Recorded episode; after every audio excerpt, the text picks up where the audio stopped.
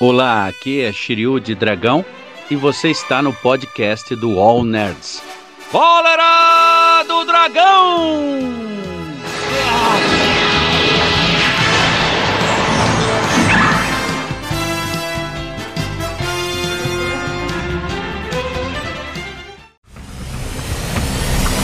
Modok.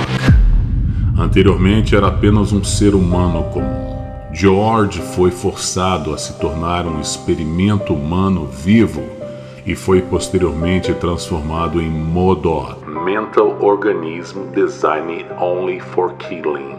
Em português, organismo mental desenvolvido apenas para matar, chamando a si mesmo de o cientista supremo e usando seu vasto intelecto e poderes psionicos, ele aniquilou todos aqueles que estiveram envolvidos na sua experiência.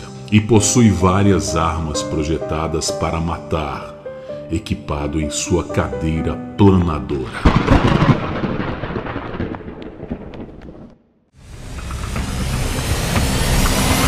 Modok.